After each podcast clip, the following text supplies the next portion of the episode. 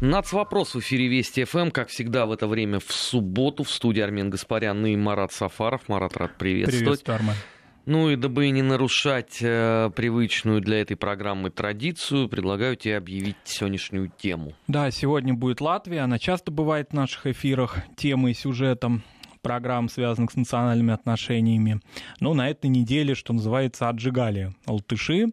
Причем э, две даты пришлись на эту неделю, а, связанные с Второй мировой войной напрямую, и обе 75-летия. Но очень разные, конечно. А, с одной стороны, я думаю, что очень многие наши радиослушатели знают, особенно кто интересуется темой Второй мировой войны и темой, допустим, изучал или читал о геноциде 75-летия, которое отмечалось в этом году в Латвии, освобождение лагеря Саласпилс. Но в то же время исполнилось и 75 лет боям у населенного пункта Море, где 19-я дивизия Латышского легиона СС а, собственно, в 1944 году сдерживал наступление Красной Армии в ходе Рижской операции. И вот по-разному эти даты были отмечены в этом небольшом, в общем-то, балтийском государстве. И, в частности, министр обороны страны, о чем, собственно, я думаю, мы сегодня будем говорить, Артис Пабрикс, побывал на одном мероприятии, но не побывал на другом. Ну, совершенно, наверное, всем понятно, все догадываются, где а, его увидели. А, вот на этой церемонии, связанной с памятью легионеров, он заявил о том, что они герой и гордость латышского народа. И, собственно, это вызвало очень большую внутри Латвии, ну, мягко говоря, полемику в силу того, что он не просто политик, но министр обороны, а, следовательно, а, неотъемлемая часть Североатлантического альянса. Ну, а на Сауспилсе, как всегда, были представители дипломатических ведомств тех стран, которые помнят об этой дате. Это Россия, это Беларусь, в этом году были представители Азербайджана, это были представители различных русских и оппозиционных движений Латвии, ветеранские организации, но представителей власти – в том числе рижской и латвийской в целом, никто на этом мемориале не увидел. И вообще они его не посещают. Они его посетили фактически один раз в прошлом году, когда была смена экспозиций. Вот тогда нескольких, значит, высокопоставленных политиков латышских там можно было увидеть. Но больше туда не ездят. Дело в том, что мы об этом тоже сегодня будем говорить. Казалось бы, ну, есть историческая информация, есть исторические документы, кстати говоря, связанные с самими нацистами о лагере Саласпилс. Но, тем не менее, в Латвии принято отрицать а, количество жертв, погибших там. У нас на прямой связи с нашей студией аналитик информационно-аналитического портала «Вестник Кавказа» Артем Соколов. Артем, приветствую, мы слушаем. Да, добрый день. А, хотелось бы в первую очередь, конечно, начать с а, о, о чем уже упомянул Марат, вот о 75-летии со дня освобождения советскими солдатами Саласпилского концлагеря. Я хочу просто напомнить, что концлагерь Саласпилский существовал с октября 1941 года по сентябрь 1944 года.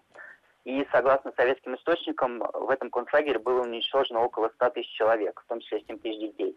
Но при этом в самой Латвии достаточно широко распространена точка зрения, что число жертв концлагеря сильно завышено, и чуть ли там не, несколько раз, и необходимо все заново пересчитывать. Так вот, вот по случаю 75-летия освобождения лагеря на территории Сталоспилского мемориального комплекса состоялась памятная церемония, э, участие в которой приняли посол России в Латвии Евгений Лукьянов, дипломаты посольств России, Азербайджана и Белоруссии – это было вот в минувшее воскресенье, 29 сентября. И также в мероприятии участвовали общественные ветеранские организации Латвии. Но при этом, как и в прошлом году, церемонию снова проигнорировало высшее руководство Латвии. А, на мероприятии было всего лишь несколько человек от Саласпилской думы. И хочу отметить, что это не, далеко не первый случай, когда подобные мероприятия игнорируют представители высшего руководства Латвии. Например, 11 апреля э, нынешнего года, в Международный день освобождения узников нацистских концлагерей, э, прошло традиционное возложение цветов на мемориале в Саласпилсе. А также в этот день было торжественное открытие больших мемориальных плит на старом гарнизонном кладбище, где в годы войны нацисты прятали трупы узников Саласпилского концлагеря. Так вот, на возложение цветов к мемориалу на месте крупнейшего прибалтийского концлагеря традиционно э, приехали послы России, Беларуси и Азербайджана – в мероприятии участвовали также представители организации малолетних узников лагеря Сауспилс, мемориала нашей памяти русской общины Латвии, русской общины Риги, ветеранского республиканского общества, Балтийского географического общества, лидеры и активисты Социалистической партии Латвии. Но на, на мемориал не приехали э, премьер, президент и спикер парламента, а также представители крупнейшей э, на данный момент партии в парламенте э, «Согласие». Власти Латвии появились в Саутфилсе только один раз. А, это было в начале февраля прошлого года, когда прошла церемония открытия обновленной экспозиции на месте бывшего концлагеря. И тогда мероприятие посетили глава МИД, а, министр культуры и руководство музея оккупации.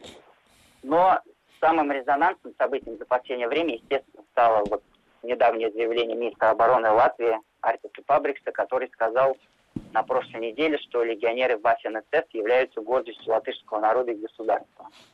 Это заявление в адрес латышских легионеров вызвало бурную реакцию самой Латвии. В частности, вот парламентская фракция Латвийской партии Согласия направила письмо генеральному секретарю НАТО Йенсу Столтенбергу э, с просьбой дать оценку высказыванию министра обороны. Парламентарии указывали на то, что если прежде Министерство иностранных дел Латвии неоднократно подчеркивало, что латышских эсэсовцев нельзя считать участниками преступной организации, ссылаясь на то, что большинство из них было принудительно мобилизовано в латышский легион в СНСР, то публичное высказывание министра обороны существенно меняет отношение к латышским легионерам, переводя их из жертв в герои. Также с призывом осудить заявление Пабрикса а, и оценить его соответствие вообще занимаемой должности, к министрам обороны здесь Латвийский антинацистский комитет Международное движение Forum Future Антифашизм и партия Русский Союз Латвии. Я напомню, что согласно приговору Нюрнбергского международного военного трибунала, ВАСНСС вообще была признана преступной организацией, а создание концлагерей, которые организовывались в том числе и силами СС, признано преступлением против человечности. Спасибо. Артем Соколов, аналитик информационно-аналитического портала «Вестник Кавказа», э, был у нас на прямой связи. И вот здесь есть целый ряд моментов, на которые я обязательно хотел бы заострить внимание. Во-первых, вот наш коллега Артем Соколов классическую ошибку совершил в самом последнем своем абзаце. Дело вот это, что называется, утверждение, которое известно абсолютно каждому человеку в нашей стране. Нюрнбергский военный трибунал – признал войска СС преступной организацией. Здесь ставится точка традиционно. Так вот, я должен всех огорчить. Потому что здесь должна ставиться не точка, а запятая. Потому что в полном объеме эта фраза должна звучать так. Нюрнбергский военный трибунал признал войска СС преступными, запятая, кроме двоеточия, кавалерийских частей. И именно по этой причине очень многие военнослужащие, например, там Флориан Гайера или первой полицейской дивизии избежали давно им заслуженной веревки. И теперь, внимание, иностранных добровольцев. Ровно вот этим пунктом и пользуются на протяжении многих лет в Латвии, Эстонии и на западе Украины. А, мало просто кто знает, но а, латышские эсэсманы умудрились с этой точки зрения вообще отличиться как никто другой. Они были даже в охране Нюрнбергского военного трибунала. Их рекрутировали союзники, и латышские эсэсовцы, сменив свою форму, чудеснейшим образом охраняли нацистских военных преступников. Это первое. И второе, вот я внимательно послушал Артему, то, что говорил вот и ты, Марат.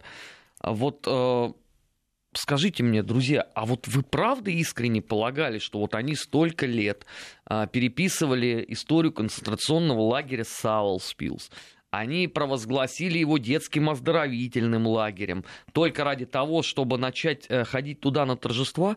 Вот э, это же, э, Марат, вот то, что ты озвучил, я читал это всю неделю из уст самых разных людей а, о том, что ну вот, ну что же это такое, а, никто не пришел. Друзья, ну вы э, посмотрите трезво на вещи. Они туда не пойдут ни при каких обстоятельствах. Ну вы что ожидаете увидеть на торжествах по случаю освобождения концентрационного лагеря Салл-Спилс, тех же самых людей, которые до этого ходили и торжественно открывали памятник, э, мемориальные доски Шуцманшафт батальоном? Ну так не бывает. Латышская политическая элита свой выбор по поводу Второй мировой войны сделала еще там э, лет 27 назад как минимум. Но при том, что в самом лагере в качестве жертв а, лагеря, и это документально установлено, было большое количество латышских активистов различных.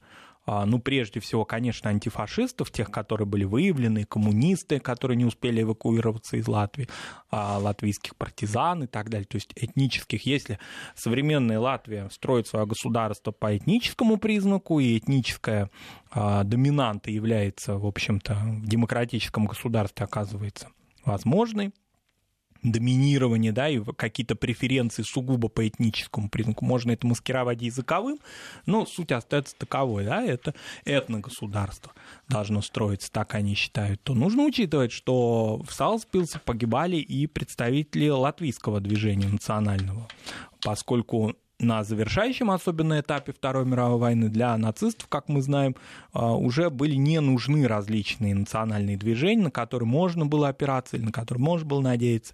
Фактически это стало происходить, кстати, и на Украине западной в этот же период времени. Да у них и до этого. И до этого было, да, с самого начала фактически.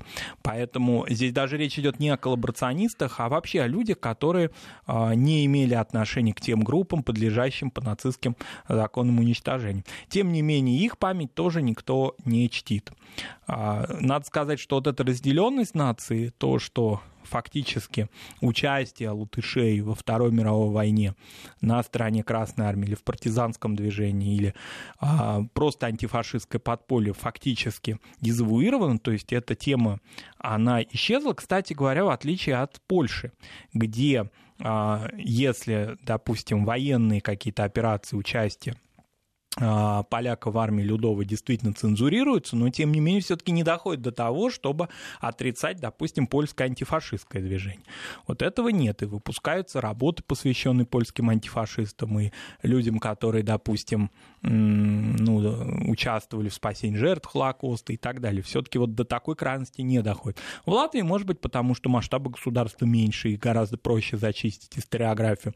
Ни о чем, о том, что мы знаем о латышах, например, о латышах герой Советского Союза, полный кавалер Хорденслав, мы это нигде не узнаем. Это официальной информации такой нет. Ну, а с чего она будет появляться? Ну, я так могу напомнить, что эти чудесные книги про вклад э, латышского народа э, в разгром э, немецкого нацизма, они последний раз издавались в конце 60-х годов. Это я имею в виду в Риге. Ну, то есть, не в 70-х, не в 80-х, ну, про 90-е мы здесь вообще скромно молчим. Это не издавалось. Это вот опять же к вопросу тех вот долдонов, которые бегают э, по социальным сетям и орут, что не смеете клеветать на советскую власть, она все делала правильно. А расскажите мне, а почему 20 лет эти книги не выходили? Это кто вам мешал делать? Какой внутренний враг у вас окопался в издательстве «Политическая литература» или в Рижском книжном издательстве? Это кто был? Вы таким образом просто закрываете глаза на то, что это была часть такой вот стратегии определенной. Вот не выходило там, дабы не обижать никого, потому что все прекрасно понимали, что там на самом деле происходило. Ну, потому что сразу бы развернулась какая-то ненужная дискуссия даже на таком а, сугубо партийном Конечно, смысле. а она была бы обязательно, потому что все вот эти главные э, певцы, э, латышского легиона СС, они все чудеснейшим образом в тот момент были при деле. Они все были членами партии, они все вели классовую борьбу и все строили коммунизм. А тут вы им, извините, выкатываете о том, что они в годы Великой Отечественной войны воевали против. Ну, конечно, это ненужные скандалы, давайте об этом забудем. Окей, забыли. Получили в 90-х годах в полном объеме. Но поразительнее всего то, что этот постыднейший фарс, а я по-другому это не могу назвать, точку зрения очень многих людей в нашей стране по этому поводу, он упорно продолжается и поныне. Значит, я вам рассказываю. В свое время э, в Риге местный русский активист э, написал книгу, которая называлась «Холокост в Латвии». В Латвии по понятной причине она не вышла. Ну, потому что, да, это же оскорбление национальных героев э, Латвии, и Виктора Арайса, и Герберта Цукурса, и всех-всех прочих. Значит, эта книга вышла в России, по-моему, в 2007 году. Теперь, внимание, вопрос. Что еще у нас выходило по поводу Латвии за истекший период в 12 лет? Я вам рассказываю отдельных фундаментальных, э, условно, работ в жанре научпопа нету ни одной. Есть целый ряд научных монографий, который вышел, э, каждый из которых выходит э, за предельным э, тиражом массовым в 500 экземпляров. Все. Здесь ставится точка. Не надо, я думаю, да, мне вам объяснять, сколько из этих 500 книг доходит до Латвии и какое влияние на те процессы, которые там э, происходят, способно оказывать э, вот э, подобное ну, я не знаю, как это назвать, э, историческая брешь. Ну и кроме того, многие эти книги просто не могут физически дойти до Латвии, поскольку там действуют а, фактически вот эти законы о приравнивании нацизма и коммунизма, и очень многие из них могут быть сочтены как пропаганда коммунистической идеологии и не быть изданы. Вот я тоже так думал, Марат. Ну. А давеча мне прислали фотографию из Риги. А, несмотря на то, что э, меня, как и целый ряд наших коллег по Вести ФМ, они сделали персонами Нонграта благополучно, книги, пожалуйста, продаются. Пока Война продаются. войной, а бизнес, Бизнес. извините, по распорядку. Но между тем, вот тот же уже сегодня упомянутый Артис Пабрикс, он же ведь очень э, следил тщательно за фотографиями с 9 мая, как известно, да, и он увидел там на э, демонстрации, посвященной 9 мая, людей в форме, по-моему, даже одного человека в действующей форме а, латвийской армии, да, а фактически ему должно было быть запрещено участвовать в таком прокоммунистическом, значит, на- называется движении, да, и он там целый скандал устроил на эту тему. Но самое главное, что Артис Пабрикс ведь очень часто меняет свои взгляды, если вот о нем немножко поговорить. Он ведь совсем недавно, ну как для Латвии это, в общем, государства молодого, может быть, и давно, но все-таки, да, лет, наверное, 8-9 назад, он высказывался совсем иначе. Он говорил о том, что у нас героизируют Ну нацистов. так он во власти не был. Он во власти не был. Он вообще министром обороны был с перерывом. Он уже был министром обороны, потом, значит, был перерыв, поскольку партийное правительство. Вот. Артем нам сказал, Соколов, о том, что э, представители партии согласия не были. Да, они не были на этом мероприятии Сауспилсе, но, тем не менее, на мой взгляд, очень громкий был голос Яниса Урбановича, одного из лидеров этой партии, о том, что необходимо проинформировать Брюссель о заявлениях министра обороны и о том, что это как-то не очень коррелирует с тем, что представитель Без НАТО... Урбановича я открою еще большую тайну. В Брюсселе оказались в курсе вот Ну, этого оказались, заявления. безусловно. И именно по этой причине латышским властям на этой неделе пришлось делать финт ушами. Это я имею в виду заявление о том, что нужен нам создать э, новый отдельный государственный праздник, который будет называться День памяти лесных братьев. Для чего это делается, тоже понятно. Потому что в Брюсселе, когда услышали а, слова министра обороны Латвии, очень многие люди сказали, подождите, тогда это что получается? Что путинская пропаганда говорит правду? Что они там действительно а, берут и героизируют эсэсовцев в стране Европейского Союза? И вышло очень нехорошо, поэтому Брюссель затребовал, извините, объяснений. Ну, особенно Объяснения вы- здесь очень простые. Вы можете как бы этого министра отправить в отставку, но надо дать что-то а, взамен а, националистам. Вы не можете просто так взять и раз- разваливать конструкцию. Поэтому гениальное изобретение. Давайте введем новый день. Новый праздник.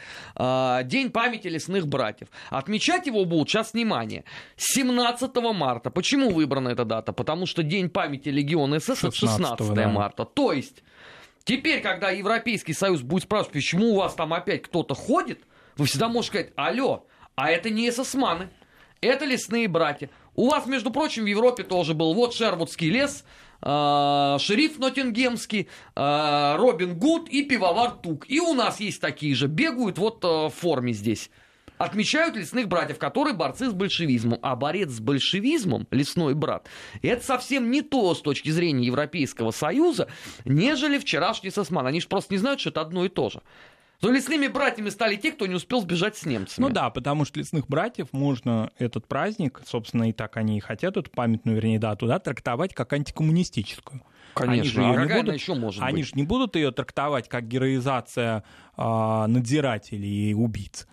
То есть, собственно, с легионерами здесь сложнее, да, поскольку очень многие, кстати, там очень интересная история, что а, в заявлении Пабрикса, помимо, значит, вот этих всех восхвалений, там был, была статистика, которой мы, наверное, еще не знали до этого. Оказывается, на территории Латвии сейчас проживает чуть более 30 он заявил так, бывших легионеров СС. Ну, я вполне Вот. допускаю, что так и есть. Вот, а, собственно, и вот, а мы, кстати, видим, то 16 марта большое количество пожилых людей, ряженых, да, так называемых, а, в Риге, которые вроде как бы так считаются легионерами, но по возрасту видно, что им там лет 70, допустим, да. А оказывается, вот самих таких вот прям ультрас, их только 30. Так вот, с ними, ну, тяжело как-то их вот реабилитировать в глазах европейской и американской общественности, потому что многие из них действительно так или иначе просто до них не дошел центр Симона Визенталя, о котором мы говорим, как-то не, не набрал документы.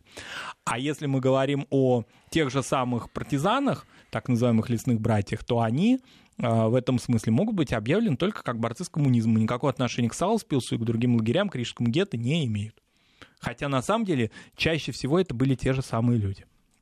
Ну, как... э, Они с разветвлениями были те же самыми. То есть э, там есть категория людей, которые условно от э, команды Арейса до Легиона и потом в Лесных Братьях. Ну да, была часть, которая все-таки ушла вместе с немцами, была часть, это, кстати, характерно и для Литвы, которые ушли и возвратились обратно. Мы знаем это по примеру, будем, не будем называть, но многих политиков, совсем недавно еще действовавших в Литве, да, которые имели отношение к отступившим, но вернувшимся на время. В Литве именно. Но в Латвии такие же схожие процессы были, хотя гораздо сложнее. Вот, поэтому, ну а здесь это целая затянувшаяся история, это может до начала 50-х историю эту трактовать, связанную с лесными братьями. Главное, что все это безрезультатно Потом будет к этому абсолютно. припли- приплести депортацию латышскую, да, ну вообще прибалтийский обе. народ, обе, да. И первую, и 41-го, да, и конца 40-х. И, соответственно, вот так. То есть такой будет день жертвы примирения. Только не очень понятно, Непонятно. кого с кем примерять. Потому что там, э, извините, жертв не осталось. Там сокращено было э, население еврейское до вообще какого-то Ну, абсолютнейшего там, минимума. допустим, цифры, которые пока Латвия нам говорит, это 77 тысяч погибло, из них 74 тысячи евреев, да? Остальные это были цыгане, это были люди, которые по другим расовым и Ну и другим... кто их убил? Вот. И, соответственно, большая часть из них убита не, не из немецких ружей. Ну да, это все жертвы вот этих вот э, чудесных э, латышских национальных героев, которых они воспевают на всех возможных уровнях. Это просто лишний раз для понимания. Сейчас в эфире Вести ФМ будут новости. Сразу после этого продолжим программу «Нацвопрос». Не переключайтесь. Нацвопрос. О чувствительных проблемах. Без истерик и провокаций. 16 часов и 35 минут уже э, в российской столице. Это программа «Нацвопрос». Э, Армен Гаспарян и Марат Сафаров. На этой неделе у нас э, Прибалтика, что называется, отжигала своей любовью к легионам СС. Но есть же, Марат, и новость дня сегодняшнего э, по поводу э, Латвии. Э, В Риге продолжаются акции в поддержку русских школ. Э, Достаточно много людей по меркам этого протеста вышло сегодня на улицы э, рижской столицы. Вот интересно, что э, в отличие от э, прошлых акций, вот это почти целиком и полностью была проигнорирована рядом э, местных средств массовой информации. То есть вот э, я тыкался, думаю, ну дай-ка я посмотрю, и что там спутник наш показывает, да, и что э, пишут местные. Вот спутник достаточно оперативную э, вел э, трансляцию оттуда, в том числе видео. А вот на местных ресурсах э, было написано, что как анонс. Сегодня в Риге будут э, выступать за школы. Но очевидно, что на неделе, где ты получил вот такой букет э, неприятностей со стороны э, Европейского Союза, еще выпячивать, вот что у тебя есть такая откровенная демонстративная история расовой сегрегации, ну, совсем никак ну, вообще. Ну, особенно учитывая, что сейчас Еврокомиссию скоро уже она назначена, а скоро реально возглавит Урсула фон дер Ляйен, которая, о которой мы много говорили, а, по-разному говорили о ее деятельности на посту. Кстати, она же коллега уважаемого латышского товарища. Она была раньше много, долгое время министром обороны Германии. Но сейчас она глава Еврокомиссии. Я к чему это говорю? К тому, что э, после, ну, Юнкер, да, мы все, конечно, его уважаем, но все-таки как-то... И скорбим о его о его потере. Такой, к счастью, не в буквальном смысле, а хотя бы в кадровом. Он, кстати, не очень-то хотел уходить, об этом он говорил в своем интервью, но уже возраст. В общем, э, мы его потеряли. Теперь у нас Урсула фон дер Ляйен. Я к чему? К тому, что она представительница Германии.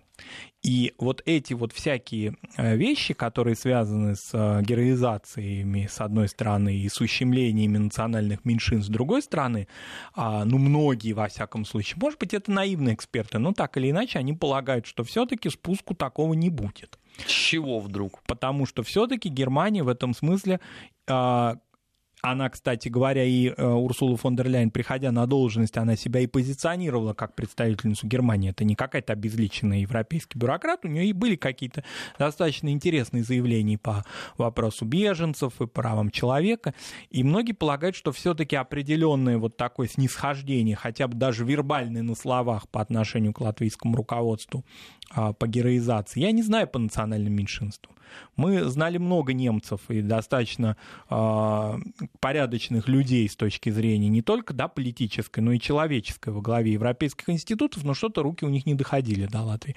Но вопросы героизации нацизма, э, во всяком случае, да, вот уже первые эти реакции на заявление э, Пабрикса, они же поступили, кстати, не из НАТО, куда, значит, на него нажаловались, они поступили скорее из структур Европейского Союза ну, все-таки создают определенную идею, что такого рода а, вот и поэтому надо заменять, поэтому надо придумывать новые праздники, новую какую-то обрядность эту, да, потому что вот так вот демонстративно а, немцам, которые фактически сейчас, если еще и учитывать пока еще находящуюся на своей должности Ангелу Меркель, да, фактически Евросоюз сейчас совсем немецкий, а, вот это было бы очень демонстративно.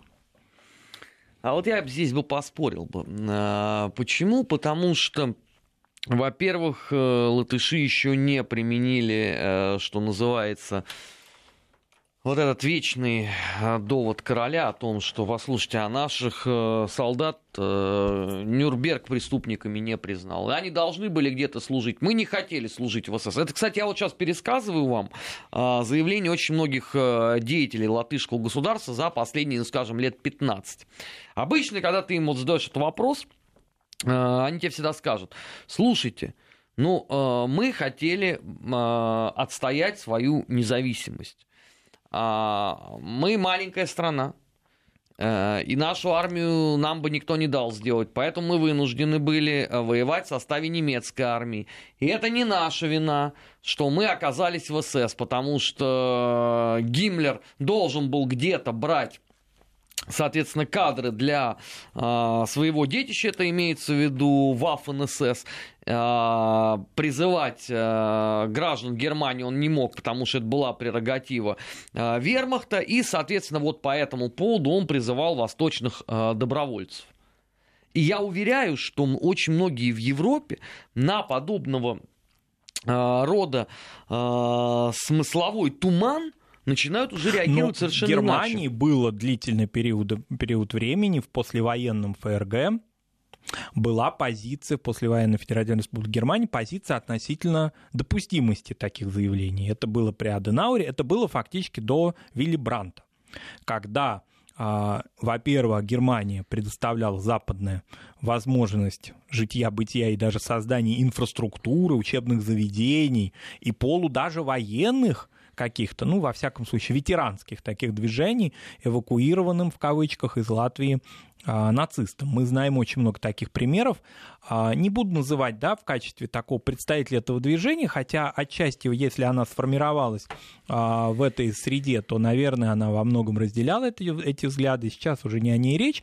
Я имею в виду Вайру Вики Фрейберга, да, которая рассказывает в своих мемуарах о том, что до Канады, куда она все-таки потом добралась, она длительное время находилась в Западной Германии. И таких примеров много. Они по Балтике, собственно, эвакуировались и находились находились там, и дальше в 50-е годы им создавались максимально доброжелательные условия. Потом при Бранте эти движения, как и очень многие движения такие квази-нацистские, они были свернуты. Ну вот в частности, одно из немногих движений в Германии, которое сохранилось до наших дней, это судетское движение. Вот его с ним Брант и последующие э, политики, центристы или даже левые политики, они ничего сделать не смогли. Вот это движение потомков судетских немцев, которые не дают покоя до сих пор властям Чехии современной.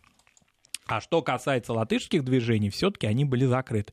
И поэтому я не думаю, что да, да, можно, конечно, говорить о том, что вынуждены и все, но все-таки просвещенный немец прекрасно знает азы расовой теории, да, гитлеровской, в которой народам Балтии не предлагалось каких-то альтернатив, да, они действительно не подлежали физическому уничтожению, как, например, евреи, как, например, а, многие представители славян, да, фактически, которых превращали в рабов и так далее, тоже подлежали избежали а, смерти они. Здесь все-таки идея ассимиляции. И более того, для некоторых из них да, предлагалась возможность такой германизации, да, поскольку у многих из них находились вот эти оззейские корни. Но суть в том, что латвийская нация латышского языка, латвийской культуры не предполагалось даже в а, ближайшей перспективе, а не то, что в отдаленной. Это все прекрасно знают, и, собственно, особого какого-то, ну что ли, особо ведь вот надо сказать, вот цинизм нацистский, они особо ведь не скрывали даже тем людям, которым они предлагали свое союзничество. Ну, то есть между строк и напрямую можно было узнать о судьбе своего народа. Это касалось и восточных легионов, восточных в прямом смысле легионов, которые комплектовались из военнопленных восточных республик Советского Союза.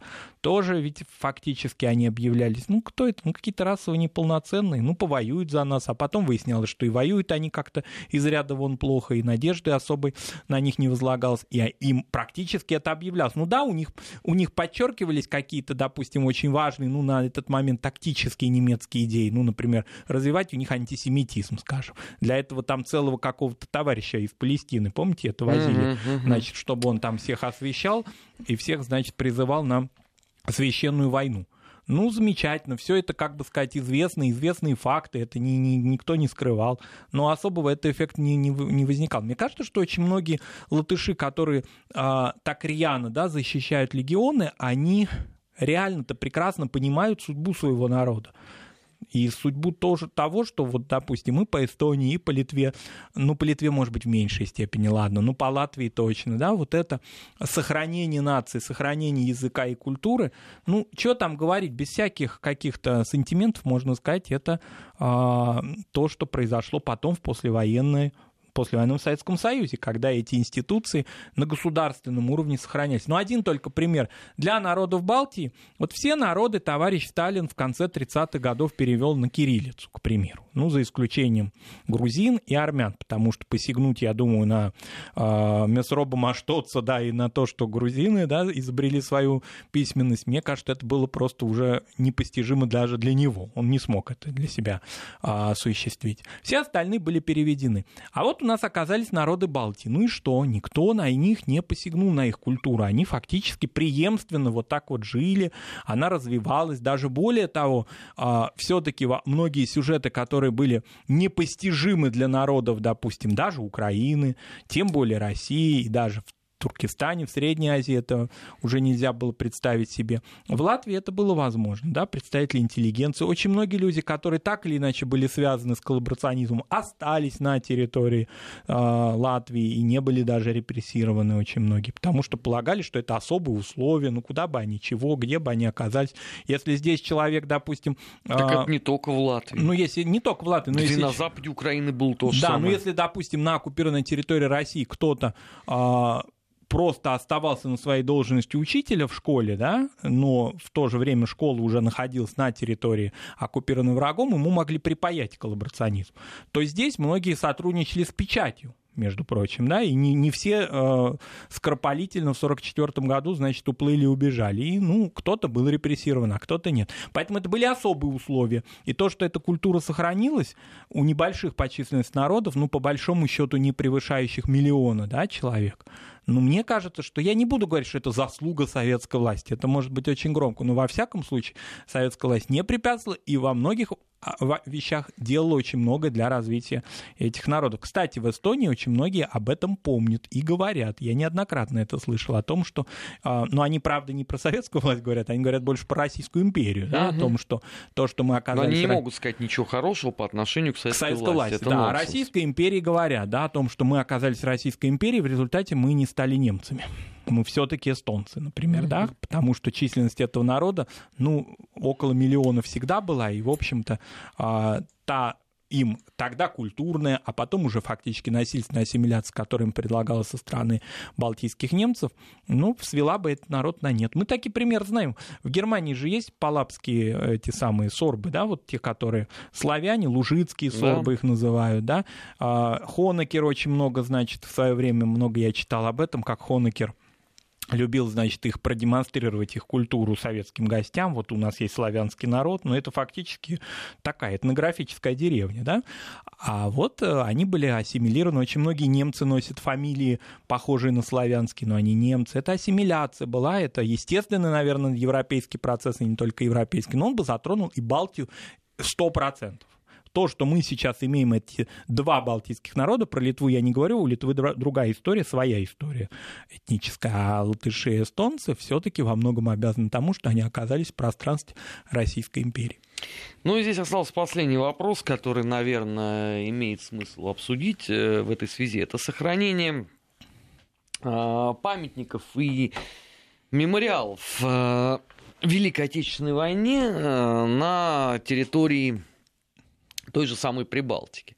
Потому что, ну, ведь очевидно совершенно, что очень многое демонтировано, что заменяют они это памятными знаками и мемориальными досками э, не только эсэсманом или шуцманшафт батальоном. Я вам могу рассказать, в 2013 году, в сентябре, меня повезли на выступление в Ригу. Первый и последний мой визит. Одного хватило дня там. Значит, э, и э, перед тем, как была встреча э, уже непосредственно с общественностью, там должен был состояться эфир на местной радиостанции. И подходя, значит, к этому зданию, я утыкаюсь взором в огромнейшую мемориальную табличку, значительную часть которой занимает не что иное, как свастика. И я, значит, на, на не... Ну, причем вот она каноническая, это не, не которая вот там условно коловрат славянский, да, или которая там тоже есть у э, латышской э, там исторической культуры, а вот именно самое, что ни на есть свастика.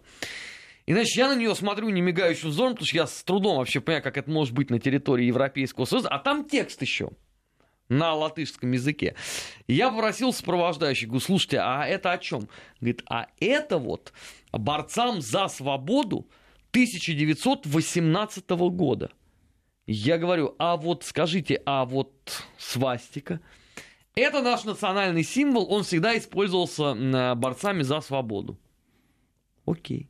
Это вот просто э, для понимания. Кстати, на этом месте раньше висела там мемориальная табличка э, очередному какому-то деятелю местной компартии, который жил, работал э, в этом самом доме, но после известных событий, значит, табличку достаточно оперативно заменили. Это вот к вопросу. Да что там говорить, если есть такие близкие очень многим сюжеты, да, связанные с культурой Латвии, прошли такую серьезную цензуру, такое серьезное фактически, да, вычленение каких-то зерн и плевел по их меркам, да, что можно сказать, можно себе представить, что это вообще период какого-то, какой-то колониальной оккупации, я имею в виду послевоенной, если вот так вот вчитаться в это во все, послушать эти речи, а, что фактически осуществлялся, ну, слово геноцид они не используют, но вот они же используют термин оккупация официально, да, и считают, что их культура была культурой оккупированной. Но вот как она была оккупированной этой культурой? А я понимаю, что такое оккупированная культура? Да, Это вот что, что? Что ей внедрялись, что она, да, по форме все равно осталась национальной, но в нее внедрялись какие-то иные чужеродные для нее смыслы, ну, имеется в виду коммунистические. Вот. Это Рижская киностудия, да, я Это Рижская киностудия. Вот я напомню, да, о том, что в этом вот году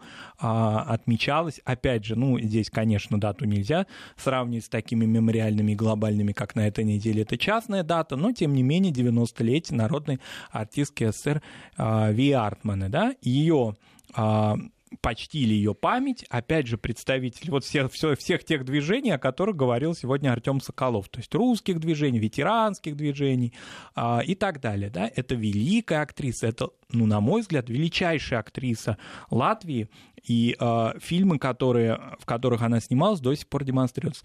Вопрос стоял о том, чтобы установить ей памятник не на кладбище, а в Риге. Но, разумеется, он забю... забюрократизировался. Всем хорошо понятно, что суть здесь этого всего движения в том, что она была членом КПСС, кандидат в члены ЦК Компартии Латвийской ССР, лауреатом Госпремии, народной артисткой СССР. Это все не дает возможность теперь говорить о ней латышам объективно. А, я предлагаю властям. задаться очень простым вопросом. Скажите, а с момента распада Советского Союза, вот за истекшие 28 лет, в каком состоянии находится А. Рижская киностудия, и Б. Появилась ли э, в чудесной, освобожденной э, культуре Латвии хотя бы тень той самой актрисы, которая была членом Коммунистической партии Советского Союза? Да, Два значит, очень простых вопроса. Значит, отвечаю. Простейших. Отвечаю, латвийская киностудия, рижская киностудия фактически, если используется, то только в качестве павильонных съемок рекламных, или очень сейчас интересная такая традиция у многих